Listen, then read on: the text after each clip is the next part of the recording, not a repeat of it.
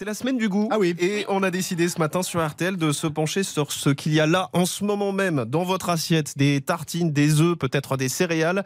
Que faut-il garder Que faut-il bannir? On va poser la question à notre docteur Jimmy Mohamed.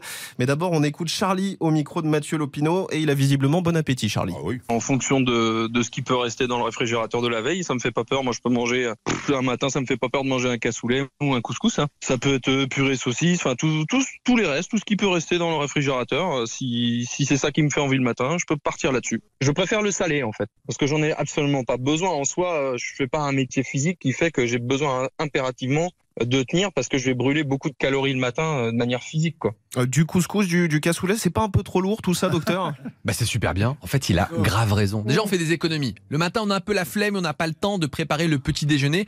Et c'est souvent un argument pour manger un peu n'importe Ça, c'est quoi. Et puis, le petit déjeuner le matin doit être plutôt salé. Et donc, manger même un couscous de la veille, du riz, du poulet, eh bien oui, on peut le faire. Et c'est peut-être ce qu'on devrait tous faire. Même si, évidemment, un pain au chocolat, un croissant, ça fait du bien. Mais peut-être à faire le week-end, avec les enfants, en famille, et pas trop la semaine. Bon, merci Jimmy pour euh, tous ces conseils et on vous retrouve à 8h40 comme euh, chaque matin. Vous nous expliquerez tout à l'heure comment éviter le mal de dos quand on télétravaille.